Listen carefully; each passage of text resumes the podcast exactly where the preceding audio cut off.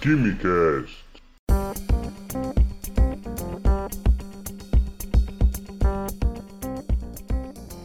Alô, gênios, estudantes e admiradores de Química do meu Brasil, sejam bem-vindos e bem-vindas a mais um Dose de Química. Eu sou Vinícius, químico, e se fala tanto que a tabela é periódica, então, assim, o que é uma coisa ser periódica? Bom, uma coisa ser periódica é uma coisa que aparece né, em intervalos considerados regulares. Um exemplo assim no dia a dia a gente pode pensar uma situação assim como as quatro estações do ano. O outono, né, ele sempre começa no hemisfério sul, no final de março. Isso ocorre a cada 12 meses. Então, sempre quando chega o dia 20 de março, a gente sabe e começa ali o outono. Assim como em todo o verão, os preços dos ventiladores e do ar condicionado acabam subindo devido à demanda, né, procura devido às altas temperaturas. Enfim, a gente tem sempre, todo verão, um aumento dos preços desses equipamentos para refrescar os nossos dias.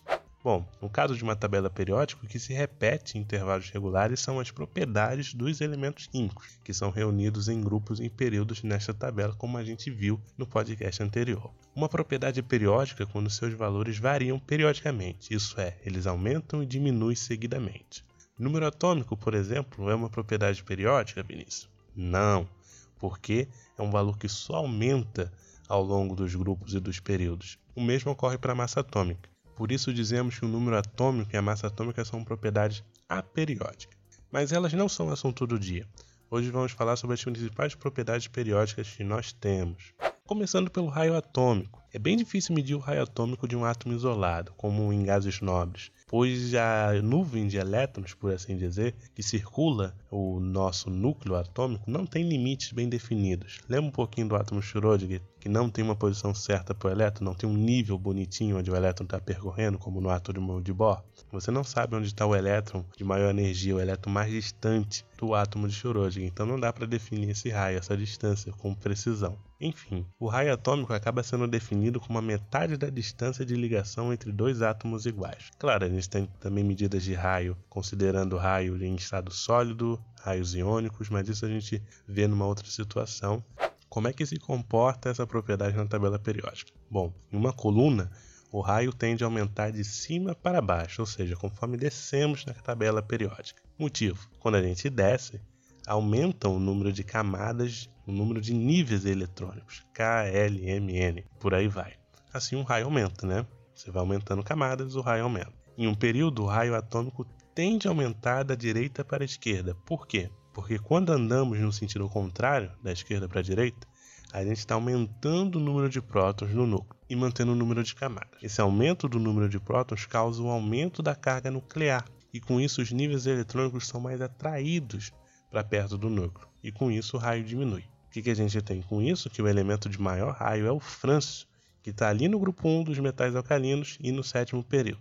O raio iônico ele é o raio do íon, não importa se ele é de carga positiva ou de carga negativa. Bom, quando o íon é de carga positiva, no caso de um cátion, ele vai ter um raio menor do que o seu átomo neutro. Isso porque quando eu tiro um elétron, eu diminuo as repulsões elétron-elétron e aumento a atração elétron-núcleo. Com isso, o raio dá uma encolhidinha, ele acaba ficando menor em relação ao átomo neutro, por causa disso. Já quando eu tenho um íon de carga negativa, no caso um ânion, ele vai ter um raio maior do que o seu átomo neutro. Isso porque agora eu estou colocando um elétron. Isso vai diminuir um pouco da atração elétron-núcleo, porque você vai ter mais elétrons para, entre aspas, assim, dividir essa carga nuclear. Com isso, o raio aumenta um pouco em relação ao átomo neutro.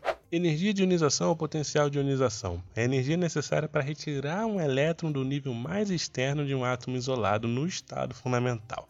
Definição grande, mas é bem simples de entender. Em uma coluna, essa propriedade tende a aumentar de baixo para cima. Isso porque, à medida que subimos, o raio fica menor. E se o raio fica menor, os elétrons são mais fortemente atraídos pelo núcleo. Com isso, então, a gente precisa de mais energia para remover esse elétron, já que ele está mais atraído pelo núcleo. Já em um período, há uma tendência de aumentar da esquerda para a direita, pela mesma justificativa, já que o raio também diminui nesse sentido e você tem elétrons mais atraídos, mais presos ao núcleo. Para arrancar esse elétron, vai precisar de bastante energia. Com isso, o hélio é o elemento que tem a maior energia de ionização. Tem átomos que têm a primeira, segunda e até terceira energia de ionização. No caso, a primeira quando você tira o primeiro elétron, a segunda quando você tira o segundo elétron e a terceira quando você tira o terceiro elétron. Após remover o primeiro elétron, nós ficamos com uma espécie com carga positiva, um cátion. Então, a gente observa que a segunda energia de ionização geralmente é muito elevada em relação à primeira. Isso porque agora a gente não está removendo o elétron de um átomo neutro, mas sim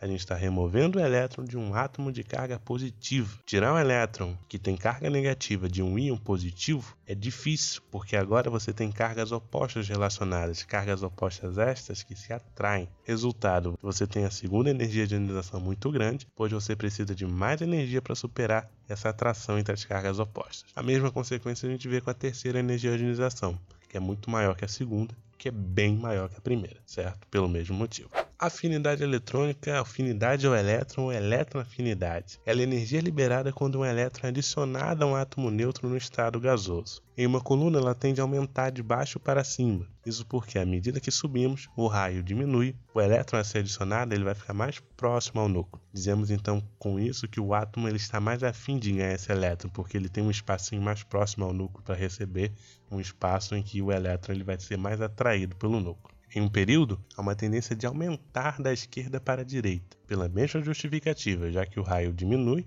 nesse sentido, você também aumenta a carga nuclear. Você tem um átomo mais receptivo. Importante aqui, nesse caso, o grupo 18 não tem afinidade eletrônica definida. Os gases nobres eles são estáveis com sua camada de valência completa e nisso você acaba tendo que o elemento com maior afinidade eletrônica é o flúor.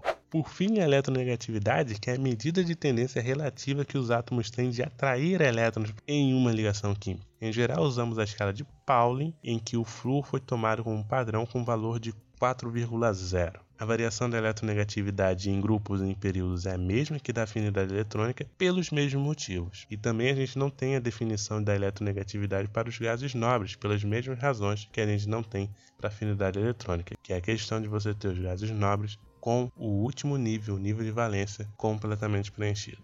Para mais doses de química, acompanhe o Quimicast nas plataformas de podcast e nas nossas redes sociais. Um grande abraço a todos e até a próxima.